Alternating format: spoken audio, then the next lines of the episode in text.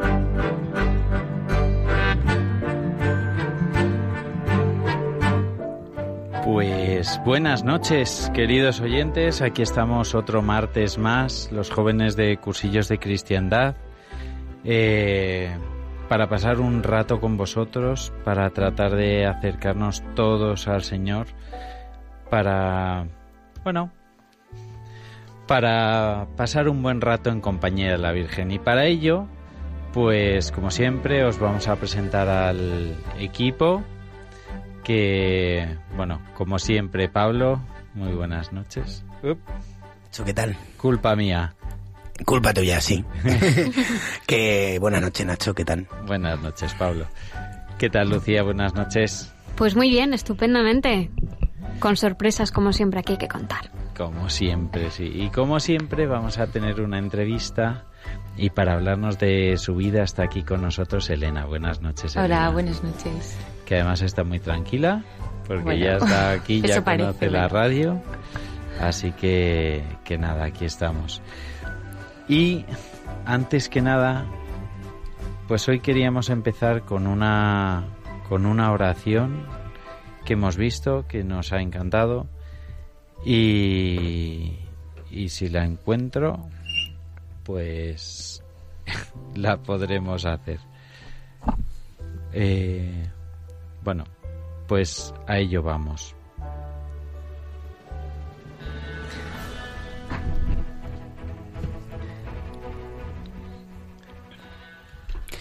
El Padre Nuestro desde el otro lado. Eh, por José María Rodríguez Olaizola. Hijo mío, que estás en la tierra, haz que tu vida sea el mejor reflejo de mi nombre. Adéntrate en mi reino, en cada paso que des, en cada decisión que tomes, en cada caricia y cada gesto. Construye, construyelo tú por mí y conmigo. Esa es mi voluntad. En la tierra como en el cielo, tomo el pan de cada día, consciente de que es un privilegio y un milagro. Perdono tus errores, tus caídas, tus abandonos, pero haz tú lo mismo con la fragilidad de tus hermanos. Lucha por seguir el camino correcto en la vida, que yo estaré a tu lado, y no tengas miedo, que el mal no ha de tener en tu vida la última palabra. Amén. Amén. Pues la, la habíamos leído esta oración, nos había encantado y queríamos compartirla con todos vosotros. Y nada, pues como siempre, empezamos el programa.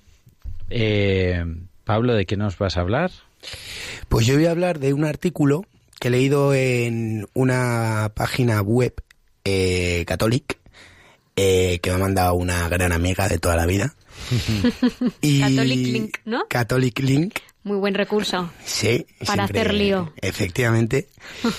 y bueno, voy a hablar de un artículo pues que me ha parecido muy interesante que básicamente lo que viene a decir es cómo pertenecer o cómo creer en una, en una iglesia que predica pero no aplica. Y tiene ahí un poco, pues bastante rollo. De ese tema voy a hablar. Pues nada, le, le damos pie a tu sección. ¿eh? Perfecto. A por ello. Pues bueno, que ha sido... Un joven sea fiel a la fe cristiana y seguir aspirando a grandes ideales en la sociedad actual. Jesús nos da una respuesta esta importante cuestión. Como el Padre me ha amado, así os he amado.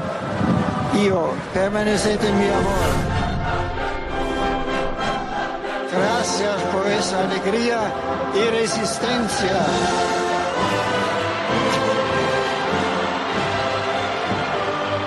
Vuestra fuerza, vuestra fuerza es mayor que la lluvia. Pues con, con este Papa maravilloso, Benedicto, eh, que tanto nos, nos ha enseñado y que todavía hoy se le, se le cita, se le pregunta, se le está muy presente por la Iglesia.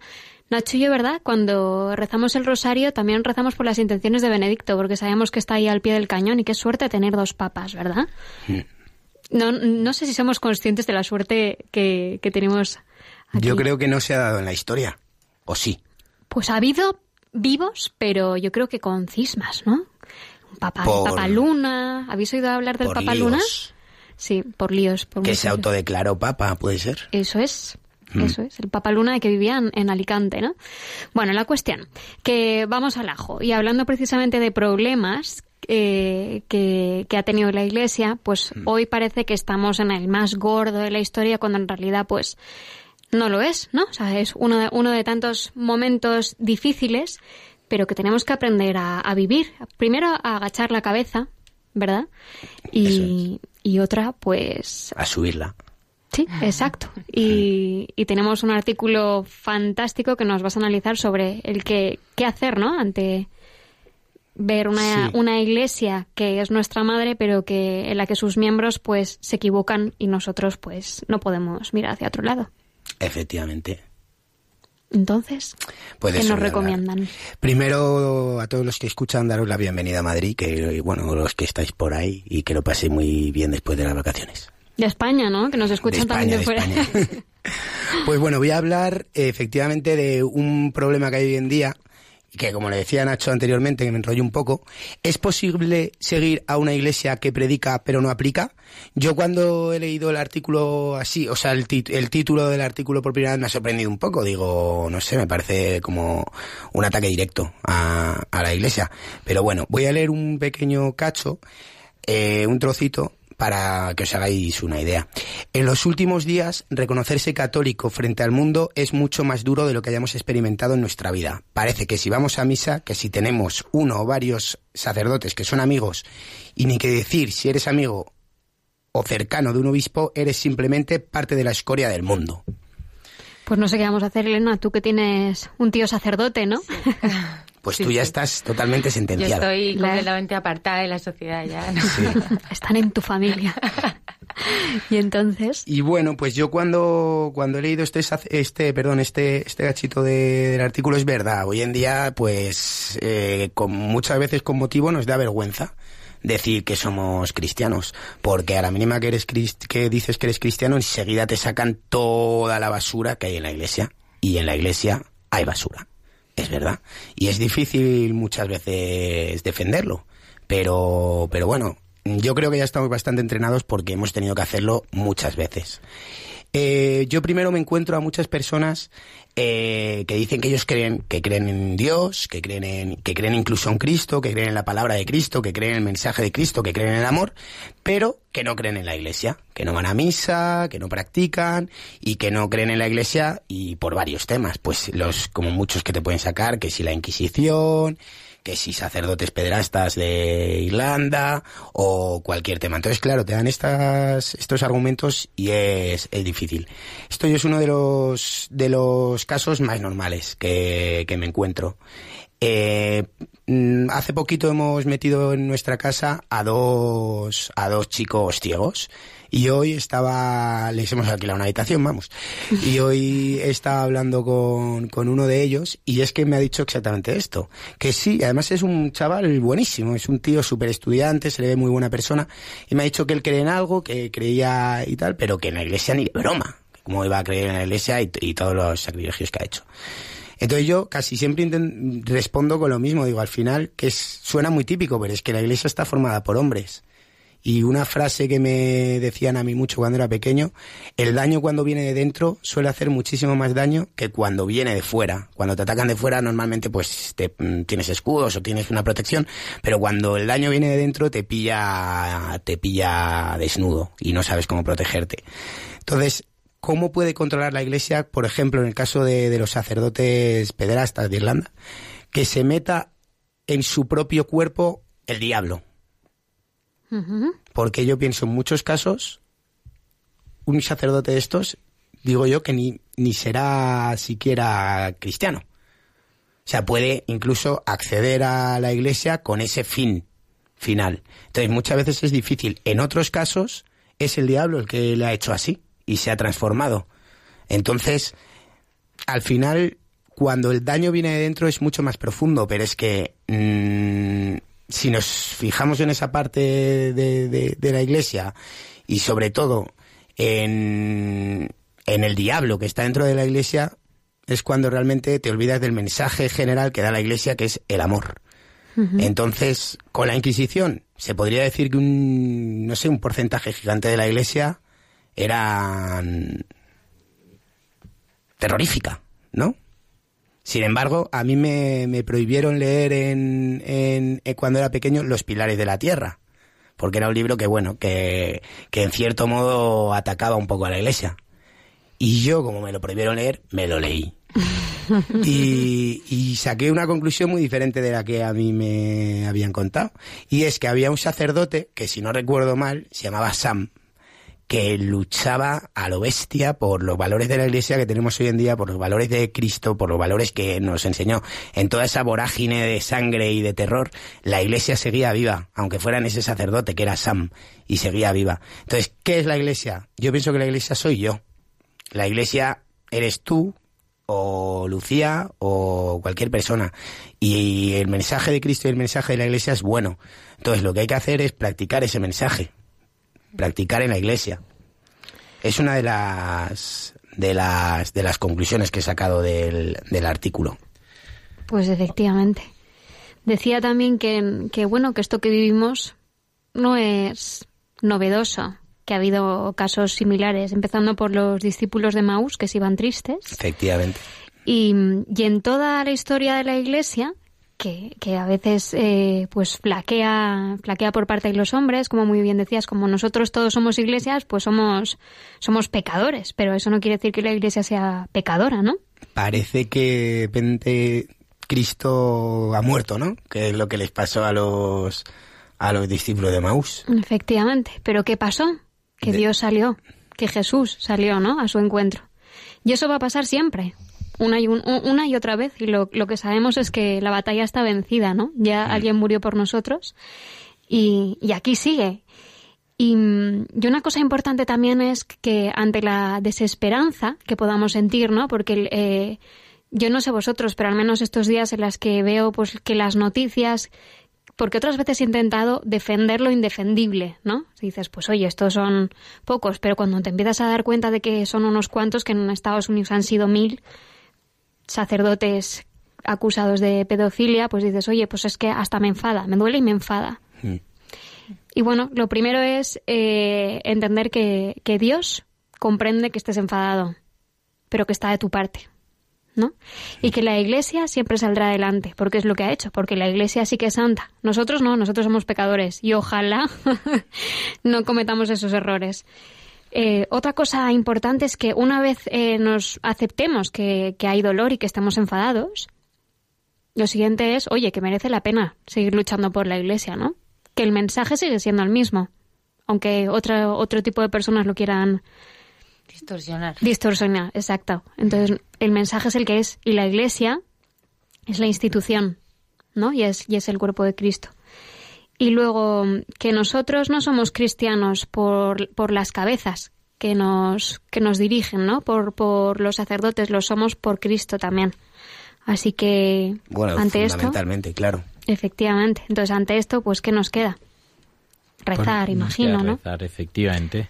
Y seguir eh, queriendo más a la iglesia sabiendo que somos Pues un poco burretes. sí, efectivamente, rezar, que intentar que también que la, la- yo qué sé, o cómo poder transmitir a las personas que la mejor manera es rezando y, y mediante el ejemplo, que muchas de la iglesia se llevan mucho por dentro. La iglesia es comunidad, eh, la cabeza visible de Cristo, pero, pero es muy interior.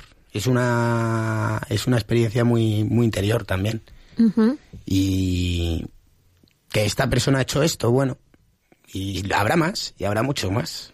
Pero Tristemente, Que tampoco pienso que haya que huir de, de esos temas, sino que hay que afrontarlos y...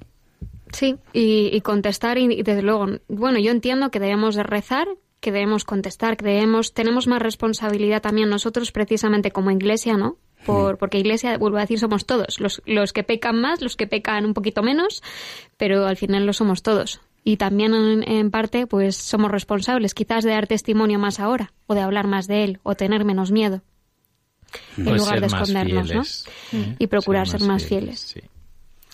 Así que, bueno, pues esto que nos da un poco de ánimo, ¿no? Que, oye, que Sí. Cristo está aquí. Para tirar para adelante. merece la pena ser cristianos, que, que ahí está Cristo, que es nuestro ideal, al que aspiramos y que como somos muy débiles, pues fallamos y fallaremos y, y bueno, pues Y esperemos. volveremos a fallar.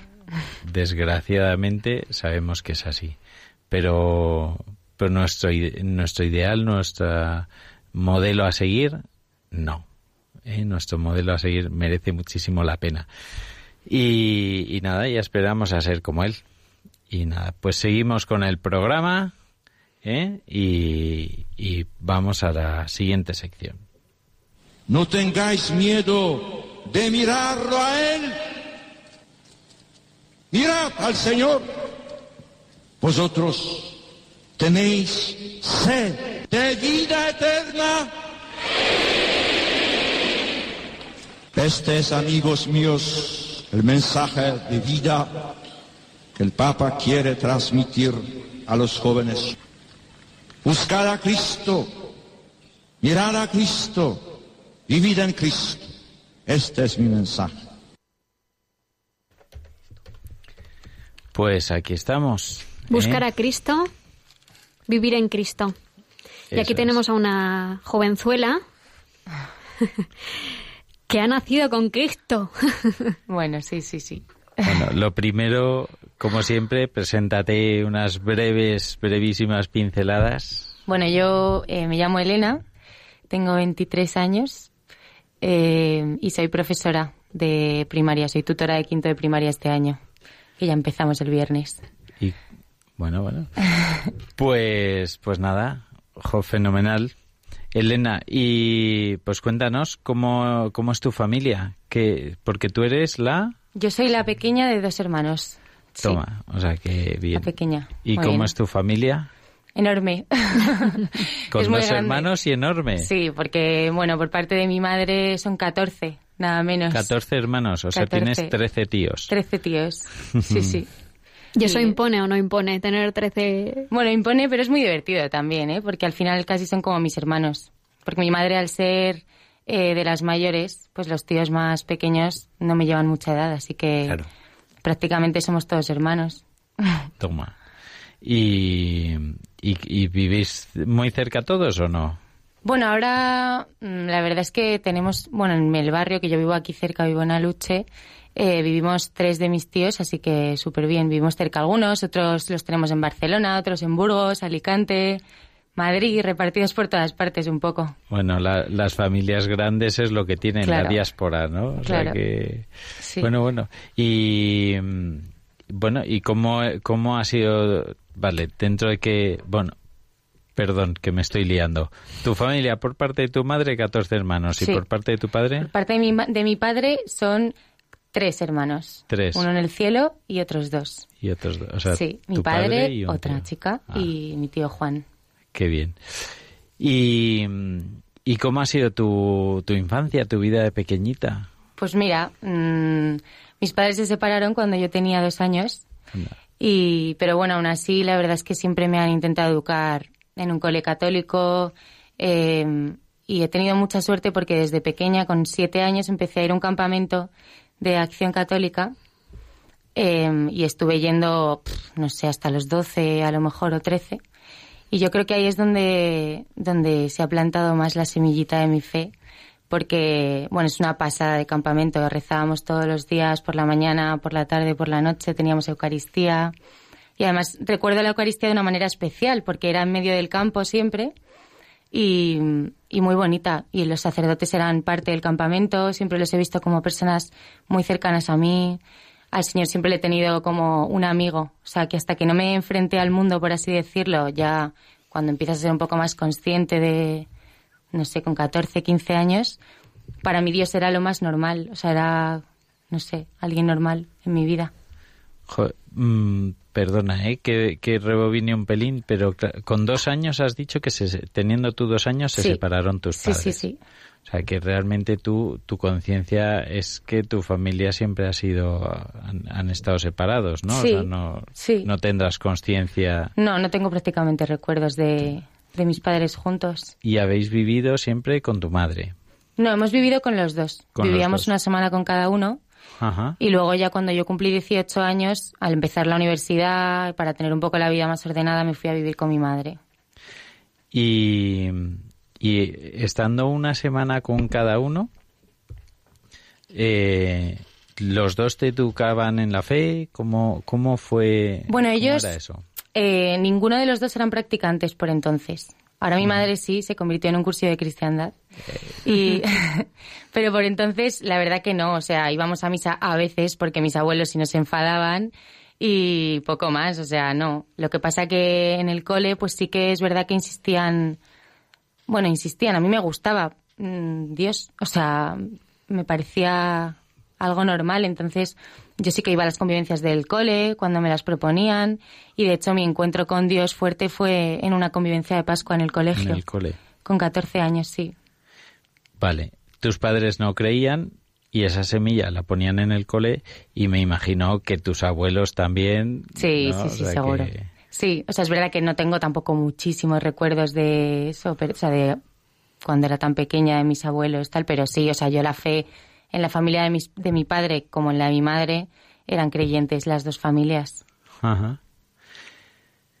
Vale, y tú vas creciendo y con 14 años decías que tuviste, o sea, que tú tienes el recuerdo, la sensación de que tu encuentro fue con 14 años en una convivencia del cole, ¿o como Sí, bueno, la sensación no, la verdad es que fue algo bastante, bastante real, porque yo tenía a Dios, pues eso, como algo normal, pero es verdad que nunca había tenido una relación estrecha o personal o que realmente formara parte de mi vida como adolescente, ya con 14 años prácticamente. Y fui a una convivencia de, de Pascua con otros coles de la misma congre- congregación que la de mi colegio. ¿Qué es cuál? El Fray Luis de León, son los sacerdotes del Sagrado Corazón.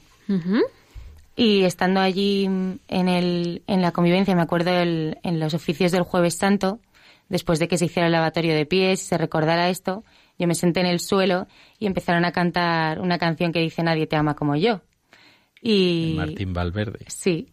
Y, y entonces ahí pues empecé a experimentar como un amor muy fuerte dentro de mí que, o sea, yo sentía que, que era muy querida y que era muy amada como yo nunca me había sentido, que tanto que me puse a llorar tanto que me tuve que salir porque era muy fuerte. Y yo, la verdad es que en ese momento no tenía ni idea de que eso era Dios. O sea, no, no recuerdo pensar, ay, qué bonito es Dios que me está hablando. No, yo sentía amor, amor, amor, amor muy fuerte y, y no, no entendí en ese momento que era Dios el que me estaba queriendo tantísimo. Pero justo ese verano se ordenó mi tío sacerdote, que es el número 13 de los 14.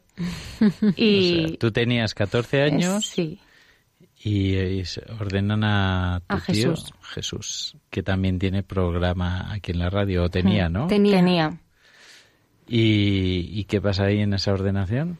Pues nada, se ordenó y un día el- yo estaba en casa de mis abuelos y estaba Jesús en el ordenador eh, hablando por Twenty con un chico, con un chico de su parroquia. El siglo pasado. Twenty era una red social Una que yo red creo que ya social. ni existe, ¿no? No, O- yo o- creo que ya no. No, Sí. ya no existe. Con un chico de su parroquia. Sí. Ujú. Y yo vi la foto y dije, ay, qué chico más guapo, tal. Y entonces eh, me dijo, ah, pues vente a la parroquia un día y te lo presento. Y entonces pues fui a esa parroquia, que era San Miguel Arcángel de las Rozas, y allí pues empecé como a meterme más en la vida de la parroquia, a rezar, le conté a mi tío esta experiencia, él me explicó, pues esto es Dios, que a veces pues hace estas cosas, ¿no? Habla así, al corazón directamente. Y empecé a ir a misa, yo sola, eh, o sea, yo sola me refiero sin mis padres, sin tal, eh, adoraciones, mm, catequesis, grupos de jóvenes. Ajá. ¿Y cómo viven eso tus padres? ¿Te atreviste a contarles algo? Pues sí, sí, mi madre lo sabía y estaba contenta porque al final estaba con mi tío, que era su hermano, y todo fenomenal. Pero es verdad que mi padre al principio le chocó mucho, porque, mm, bueno, él tuvo ahí un encontronazo con la iglesia cuando era joven, tiene sus prejuicios y no le gustaba nada, pues que yo estuviera todos los domingos ahí o que me fuera de casa para ir con mis amigos de la parroquia, no le hacía gracia del todo. Pero bueno, luego ya con el tiempo mm, vio que era algo en serio, que yo me estaba tomando en serio y que me estaba ayudando además. Y, y entonces no tuvo más remedio que dejarme. Que aceptarlo, claro. Claro. Y, y contabas que tu madre también en ese momento estaba alejada de la iglesia, Sí, pero que alguien le invita a un cursillo. sí. Perdona, ¿qué fue antes, el huevo o la gallina? Fuiste O sea, tú, ¿no? ¿Hiciste tú Sí. primero el cursillo o lo no, hizo tu lo hizo ella, lo hizo ella primero. Pero, pero yo me encontré con Dios primero. Ah, con 14 años. No, bien, Esa ya- ventaja que llevabas. Hombre, Ella ya pe- hizo el cursillo y ya súper bien. Siempre hago esta cuña, perdón. Es que nosotros hablamos de cursillos porque es lo que a nosotros mm, Sí. nos enriquece y donde hemos encontrado al Señor. Pero cada uno se puede encontrar al Señor en donde quiere. Tú te lo encontraste con 14 años en el cole. El Señor se hace el encontradizo y, y no hay nada más que dejarse poner a tiro. O sea que para que el Señor se haga presente en nuestras vidas. Perdón la cuña. Está genial. Que- No, nada, eso. Luego mi madre hizo el cursillo ya más adelante, no me acuerdo exactamente la fecha, pero... Y ya, pues ella empezó a vivir más en el Señor. Y, Y ya estando juntas. Y ya podíais compartir ahí Claro. más cosas, ¿no? Hmm. ¿Tú eres la segunda? ¿Tienes un hermano o una hermana mayor? Hermano, un hermano mayor, Mario. ¿Y, y él cómo vive la fe o...? Bueno, él tiene fe, él tiene fe, pero más a su manera. Pero sí, sí, O sea, sí. que él no, no ha hecho cursillo. No, no lo ha hecho, pero lo hará. Lo harás. Mario lo hará. No te No, sientas cuando presionado, quiera, cuando Mario. Dios quiera y claro, no, no, no, con tranquilidad, con libertad. bueno, y... y eh, ¿cómo, tú- ¿Cómo acabas de profe? O sea, ¿o tiene algo que ver el Señor o no? Me imagino que sí, pero yo quiero, llevo queriendo ser profesora desde muy pequeña. En la guardería me dieron la medalla a la mejor ayudante. Supongo que algo tendría que ver ya desde, desde siempre. ¿Mandabas mucho en la Sí, guardería? sí, sí. Yo me quedaba ahí. Tú vete a abrir la puerta que yo me quedo con los bebés, con dos años, o sea, otro bebé Con cuidando bebés. bebés. Pero sí, desde siempre. Y Ajá. nada, eso es lo que he hecho. ¿Y cuándo terminaste la carrera? Hace tres años. Con 20. Con 20, bueno, sí, porque claro, yo empecé con pues, 6 de diciembre. Entonces Ah. Acabé con 21 recién cumplidos y ahora voy a cumplir 24. Y llevas tres Llevo de profe, dos años, entonces, en- dos, Dos, dos y en este va a ser el tercero Este ya. es el segundo. Ah, el segundo. Sí, el primer año me estuve sacando el Advance, tal, preparándome mejor. ¿Y, ¿Y qué tal? ¿Cómo es la experiencia de ser profe? Muy, muy bien. A mí, me, bueno, me encanta. Perdón, me es un cole cristiano, Es un cole ¿no? cristiano, sí. Y te encanta. Sí, sí, sí. Me gusta muchísimo. Tuve mucha suerte además con la entrevista. El colegio se llama Sagrado Corazón de Jesús. Hice la entrevista el día del Sagrado Corazón de Jesús. Así que yo creo que ahí me ayudó. Estaba la batalla ganada Sí. y lo sabías. Sí. Y nada, muy bien. Han confiado muchísimo en mí. Estoy ahora de tutora de quinto de primaria y... Que son feliz. niños de... 10 años. De 10 años. O sea que ya saben, ¿no? Y ya te harán preguntas. Sí, sí, sí, sí, sí, sí. Me hacen preguntas complicadas. Y, Y, o sea, tú, ¿y tú les das clases de mates Matemáticas, lengua, inglés y science este año. y science, ciencias? Ciencias. y, y te da te da para hablar de Dios o no? Muchísimo. Y más siendo tutora, porque tenemos mucho tiempo juntos y nada, rezamos todas las mañanas, rezo con ellos, hacemos una oración de consagración a la Virgen, que se aprendieron de memoria el año pasado y este año pretendo que se vuelvan a aprender los nuevos. Y Por iniciativa tuya, Sí. la oración. Sí. Mm, Sí. Qué bonito. y mm, rezamos juntos, eh, luego ellos hacen peticiones, dan gracias y es muy bonito también ver cómo eh, pues piden por algo que les ha pasado y cuando eso se soluciona dan gracias o cuando no se soluciona siguen pidiendo, se preocupan por las familias unos de otros, cuando uno está enfermo pues otros piden por él y es muy bonito la verdad, es que es una pasada. Jo, yo La creo que ahí niños. tienes muchísimo muchísimo que hacer, vamos. Mm. O sea y más que- con 10 años, ¿no? Que son pequeños adultos que y sabiendo que eres católica y que les estás pues eso formando, enseñando oraciones, te, te meten en compromisos, te preguntan cosas complicadas con respecto a la fe o todavía no te has encontrado con un caso así. Pues sí que me han preguntado cosas, sí que preguntan pues de vez en cuando, ¿no? Los niños yo creo que tienen también, o sea, es verdad que no tienen tantas preguntas como nosotros, porque para ellos todo es más fácil y son más confiados. Yo les cuento y ellos simplemente se lo creen porque confían en mí. Y de hecho cuando algún otro profe o escuchan por ahí en su casa algo, no sé, que no les cuadra o que se contradice a lo que yo he dicho, pues me vienen y me preguntan, oye, me han dicho esto, contéstame porque necesito saberlo. Y preguntas complicadas, pues a lo mejor mm, me preguntaron el año pasado eh, por el tema del mal en el mundo, ¿no? Que si Dios es malo, que por qué pasan cosas malas y todo esto. Entonces, bueno, yo les vine a decir que el Señor obviamente no quiere el mal para nadie y que de hecho Él cuando nos pasan cosas malas está con nosotros y por eso tenemos que confiar en Él y estar con Él porque como las cosas malas van a venir sí o sí, si estamos con Él todo se va a sobrellevar mucho mejor. Y nada, ¿les pareció bien? Dijeron, yo me puedo ir a casa feliz. Y ya está. Tengo Que un me digan superhéroe lo que al lado. Sí. Claro. Y bueno, lo mejor de ser profe, ¿no? Las vacaciones. Hombre, eso que se vamos. te están acaba- ya acaban. No, ya me han acabado. Me acabaron el lunes. Y ya has empezado a dar las clases. No, las clases empiezan el viernes. Al viernes. Sí. ¿Y cómo vive un profe el verano? ¿Cómo lo afronta? Pues con mucha tranquilidad, intentando que no haya muchos niños alrededor. no, muy bien. Eh, pues nada, yo estuve los primeros 15 días de verano, estuve en un campamento con el cole que organizamos y la verdad que también fue muy bonito ahí en Navarra, en la sierra, Con niños de... con los niños del cole. Pero de desde diferentes segundo- edades- de edades. Tercero, de la ES- tercero primaria, segundo de la ESO. ¿Que son? ¿De 8? De 8 a 14, 13, 12. 12, Ajá. 12, 13. Bueno, Sí, ahí ya Ahí saldrá bien. alguna cosa más. sí. Y ahora que ha pasado el año, los niños que estaban contigo se van a sexto y tú ya coges otros nuevos. Y yo cojo a los que vienen de cuarto. Pero bueno, a los míos les sigo dando inglés este año, así que a ver. ¿Y os fuisteis de campamento 15 días? Nos fuimos 15 días de campamento y luego a la vuelta, pues. ¿A dónde? ¿Qué playa- hicisteis? He estado. Ah, ¿el campamento o después? sí, sí, no, el campamento. En Navarra, en un cole de Alsasua que tienen ahí los, los sacerdotes de mi colegio también. Ajá. Estuvimos en, en el cole de Alsasua, que es una pasada que está ahí en medio de las montañas. Luego nos fuimos un día a la playa San Sebastián, que tienen otro cole. A Fuenterrabía también a la playa, que tienen otro cole. O sea, por el norte tienen un montón y nos hemos aprovechado de eso y ha sido muy guay. Y los niños lo disfrutan, ¿no? Y, Mm, un montón, un montón. y los padres lo descansan. Sí. Y terminan esos 15 días y, y ¿qué? ¿Y tu verano? Pues he estado, he estado en la playita descansando dos semanas y luego he estado en Marbella también con dos de mis tías y el resto la verdad es que he estado en el pueblo mucho tiempo.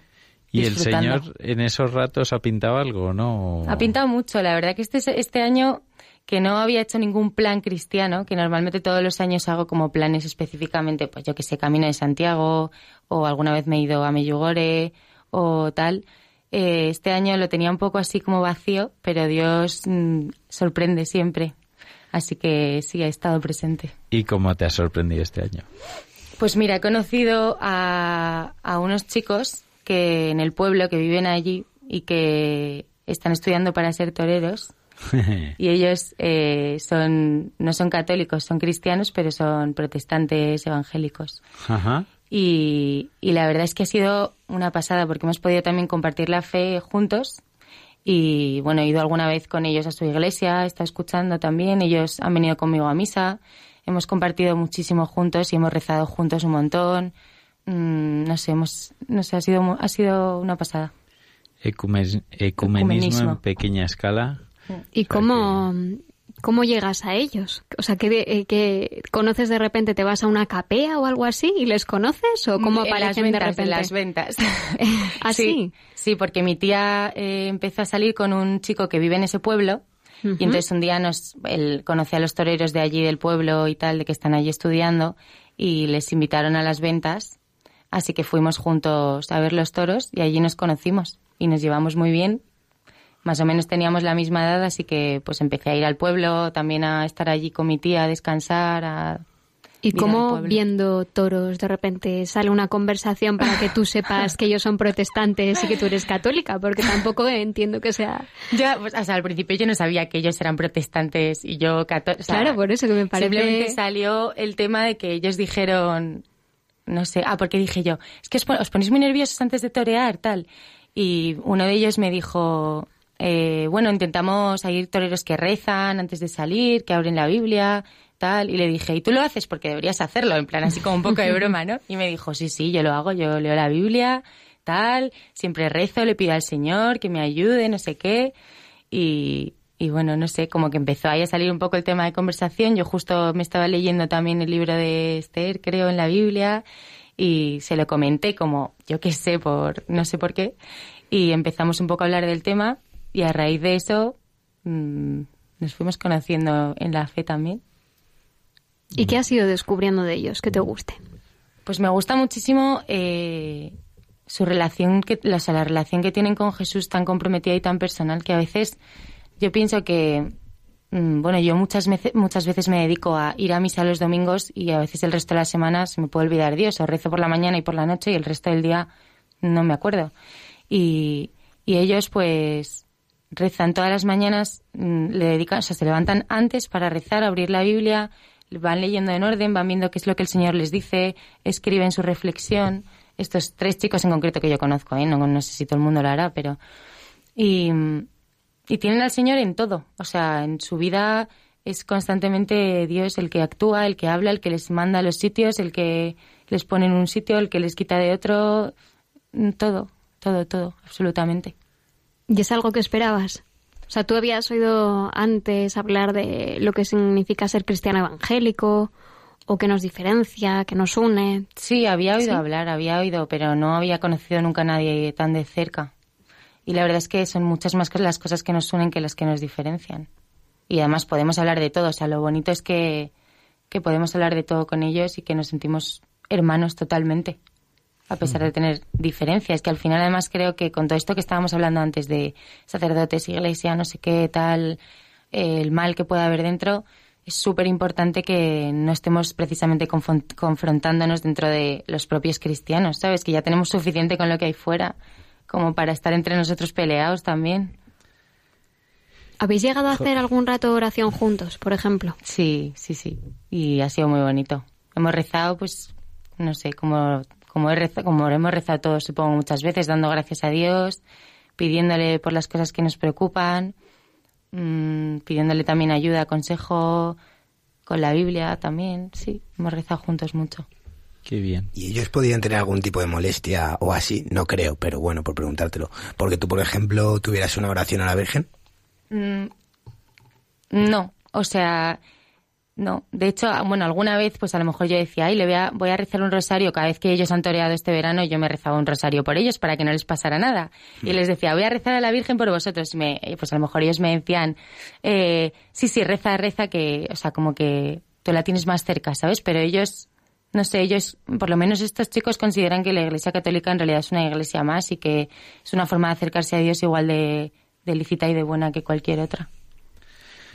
Jo, pues bueno, esa parte es muy bonita. Y yo quería preguntarte un poco más por profundizar en tu fe, ¿no? O sea, con 14 años eh, descubres interiormente al Señor, ¿no?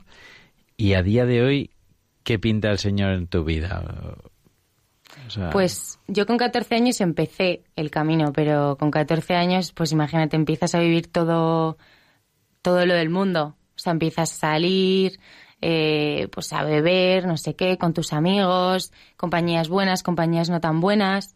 Es verdad que yo tenía un poco al, principio mi vida como dividida. Por un lado estaban mis amigos de la parroquia y por otro lado estaba mi vida. Y cuando yo estaba haciendo mi vida no pintaban nada mis amigos de la parroquia y al revés.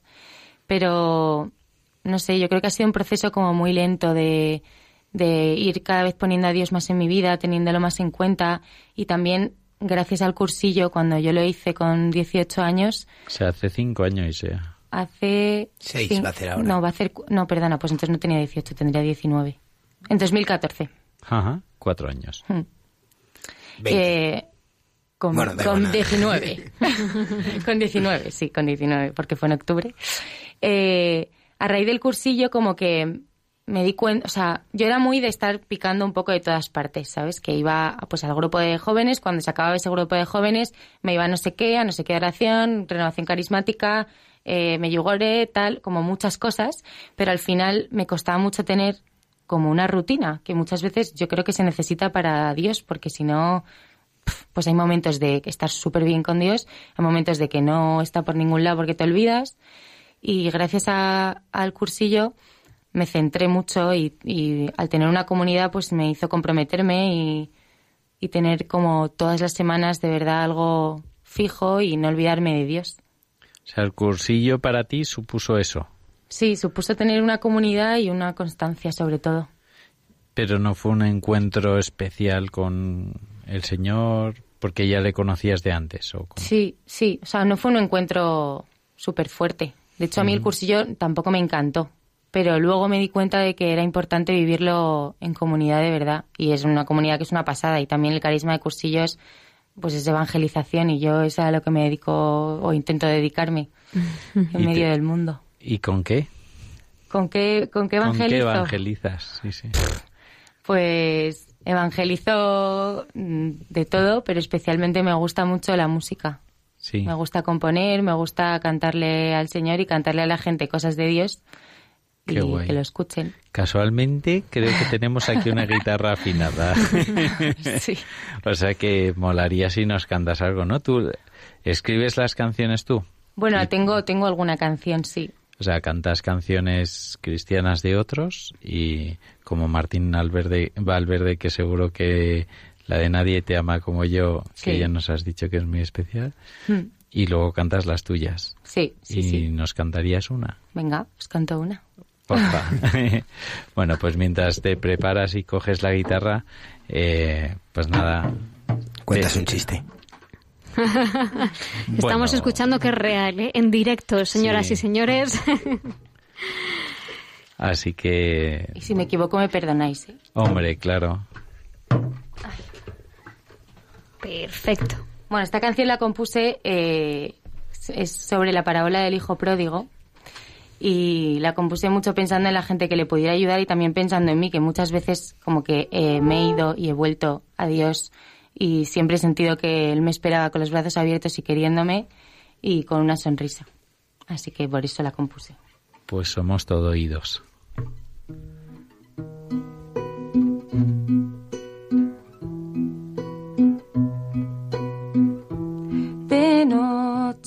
Las estrellas me iluminan y yo me acuerdo de la luz que me daba calor. Me pregunto por qué me he ido de la casa que me daba cobijo.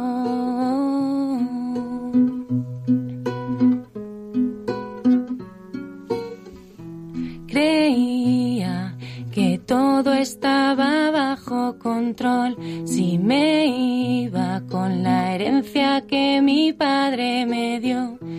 Qué tonto he sido.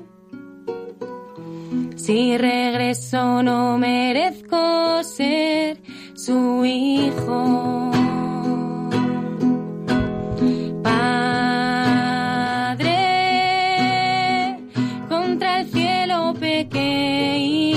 Fallé. Jornalero seré, perdóname.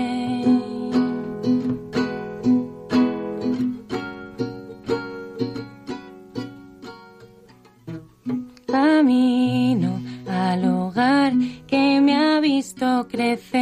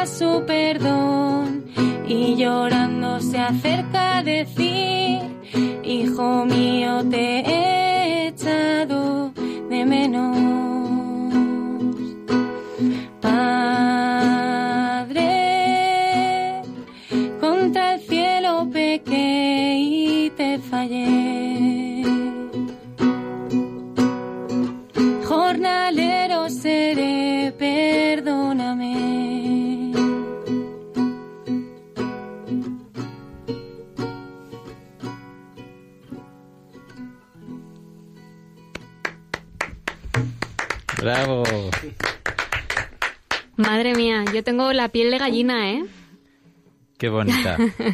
Preciosa, preciosa. Gracias. ¿La tienes grabada, esta canción? No.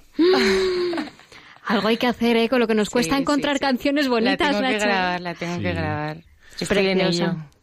Bueno, con, con las limitaciones a la cal- a- de calidad que da el directo, que no te hemos puesto, podido poner un micro directo a la guitarra y todo, pero en el podcast lo podréis oír en, enseguidita, o sea que en un par de días yo creo que estará ya colgado en el podcast para Genial. oírlo. Elena, ¿Cómo se llama? ¿No nos has dicho el título de la canción? La verdad que no le he puesto título. pero el tema sí. Sí, no sé, no sé, no le he pensado nombres. A lo mejor si os ocurre alguna, se lo ponemos. Sí, en vez del hijo pródigo hablan del padre bueno, ¿no? La parábola Pues del padre bueno. Padre bueno. Así Padre que, bueno. Elena, millones de gracias. A vosotros. Qué, qué bonito. Verte y, y ver la sonrisa, ¿eh? la, la alegría con la que hablas del Señor y con la que nos has hablado de tu vida. Millones de gracias. Pues, pues nada, el programa sigue y, y nosotros también. Ahí vamos. Espero lío. Quiero lío en las diócesis. Quiero que se salga afuera. Quiero que la iglesia salga a la calle. Pues, pues que la iglesia salga a la calle y, y de qué nos vas a hablar, Lucía. Pues yo de algo que, que realmente necesito. Y volvemos a Catholic Link. si no conocéis eh, esta web, pues, ¿tú la conocías, Elena, Catholic Link? Sí, yo creo que alguna vez algo de Facebook me he leído de ese link. Está fenomenal como, como recurso. Y tú también, Pablo, empóyatela bien. Sí, sí, porque Yo le, le voy a dar las gracias a la amiga y le, me lo voy a apoyar, sí. a la amiga, ¿verdad? Sí. Ha mandado. La Virgen, ¿a que sí? bueno, pues nos, eh, Catholic Link eh, te propone, eh, te pone pues vida de oración, eh, bueno, te, tienes también como oraciones, temas de actualidad, está, está bastante bien. Y luego tiene unos cuantos recursos también para compartir con redes sociales, ya que estamos con la sección de Francisco de Agalío. Y tiene una, una imagen que se llama Seis maneras de cultivar la humildad. Entonces yo, eh, la verdad es que soy bastante soberbia y me llamó la atención. Quizás a, la mayoría de la gente que nos escuche dice, va, ya ves, ¿no? Pero, pero para mí, pues, pues me ha ayudado. Entonces decía, número uno, Rezar por ello, es decir, por ser humilde, y pídele a Dios que te ayude a vencer el amor propio. Uy. Dos. Acepta humillaciones y momentos vergonzosos, son parte de la vida. De esto, esto yo creo que es especialmente lo, lo más complicado, el aceptar mis propios errores. Joder, Tres. esto tenemos tanto que aprender todos. o sea, perdón. Acepta humillaciones. Luego, tres. La desobediencia puede ser señal de orgullo. Busca obedecer a tus autoridades. Pablo, tú tienes una pinta de rebelde que seguro que te, que te revelas a, a tus autoridades, Yo aunque soy sean tus padres. ¿a que? Súper obediente.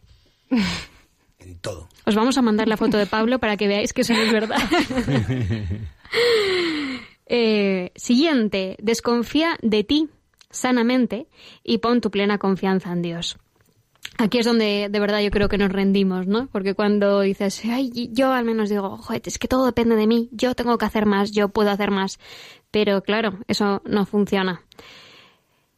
Quinto, medita en la grandeza de Dios y reconoce tu propia pequeñez. Nos contabas, Elena, que, que lo- con los niños pedíais, ¿verdad? Y cuando, y cuando algo ayudaba, ¿no? Los niños daban gracias. Pues eso es bueno, ¿no? Porque los niños ponen toda su confianza realmente en él y seguro que rezaban de corazón. Sí. Y entonces te das cuenta de que eres pequeño y no puedo y entonces pido. ¿no? Y el sexto, piensa mejor de los demás que de ti mismo. Yo es que soy la reina del mambo, ¿qué queréis que os diga? Entonces, me, eh, es otra cosa que me cuesta, ¿no? Que, que me siento la mejor, pero no, evidentemente, pues soy una patatilla. Has dado Así en que el nada. clavo, ¿eh? Con cada punto. Bueno, has dado en el clavo la... Catholic Link. punto. Muy difícil, ¿eh? Cada, cada uno de ellos. sí. Este yo creo que es un pecado de los que se nos cuela mucho. Yo eh, estaba viendo todo esto y digo, ¿cuántas veces me confieso yo de falta de humildad, de orgulloso? La verdad es que me podré confesar de perezoso, de, de ira, de millones de cosas, pero justo este como que se me cuela, ¿no? Y estaba oyendo estos seis puntos y digo, ojo, es que cada uno, cada uno me viene al pelo, o sea, y, y cuando uno se acerca al Señor y, y, y- y, revisa su propia vida, pues seguro que, cada vez vamos mirando nuestra vida con más detalle, ¿no? Y, y vas viendo um, faltas y pecados y, y defectos que normalmente se nos escapan, ¿no? Y bueno, yo por inercia ya casi me confieso siempre de los mismos pecados, ¿no? Sé que son de los que fallo, jo, pero hay tantos otros de los que también fallo y no me confieso, probablemente porque no soy consciente, como por ejemplo este, que bueno, que me ha hecho pensar en ello, ¿no? Que, que es verdad que tengo que, que seguir los seis pasos, o sea, pedirlo, ¿no? Meditar, eh, pedir a Dios que me ayude, ¿no? Lo de aceptar humillaciones, Y correcciones. sí, sí. No sé si es peor que te corrijan que que te humillen, ¿no? A mí lo de la humillación, Uf. personalmente, eh, buah, yo me enfado mucho cuando me atacan. Mm. Pues sí, o sea, yo es la sensación de yo soy el que, jo, pero si es que esto es así, está clarísimo. Y cómo no lo pueden ver los demás. Y pues sí, sí. Eh, Desconfía de tus fuerzas. saber que, sobre todo, saber que el Señor sabe más que nosotros, ¿no? Eso es y, y que Él es el que nos va a hacer felices. Pues, pues hemos llegado al final del programa, o sea que ha sido un programa precioso. Muchísimas gracias a todos, muchísimas gracias Elena. Nada, a vosotros por invitarme. Pues nada, estás invitada siempre que quieras, ¿eh? Aquí estamos. Cuando Los- presentes tu nuevo disco, tu primer disco, nos das la primicia, ¿eh? Ojalá sucediera. los primeros martes de cada mes, aquí estamos. Eh, muchísimas gracias, Pablo, Eh, gracias a ti, Nacho. Por hablarnos y, y sincerarnos sobre lo, el momento que está viviendo ahora la Iglesia. Muchísimas gracias, Lucía. A vosotros. Muy buenas noches. Y sobre todo, muchísimas gracias a la Virgen por reunirnos aquí una vez más. Y si Dios quiere, y la Virgen también, pues nos veremos aquí dentro de un mes, el primer martes del mes de octubre. Feliz y santa semana, feliz y santo mes, y de colores. De colores. De colores. Hey, brother.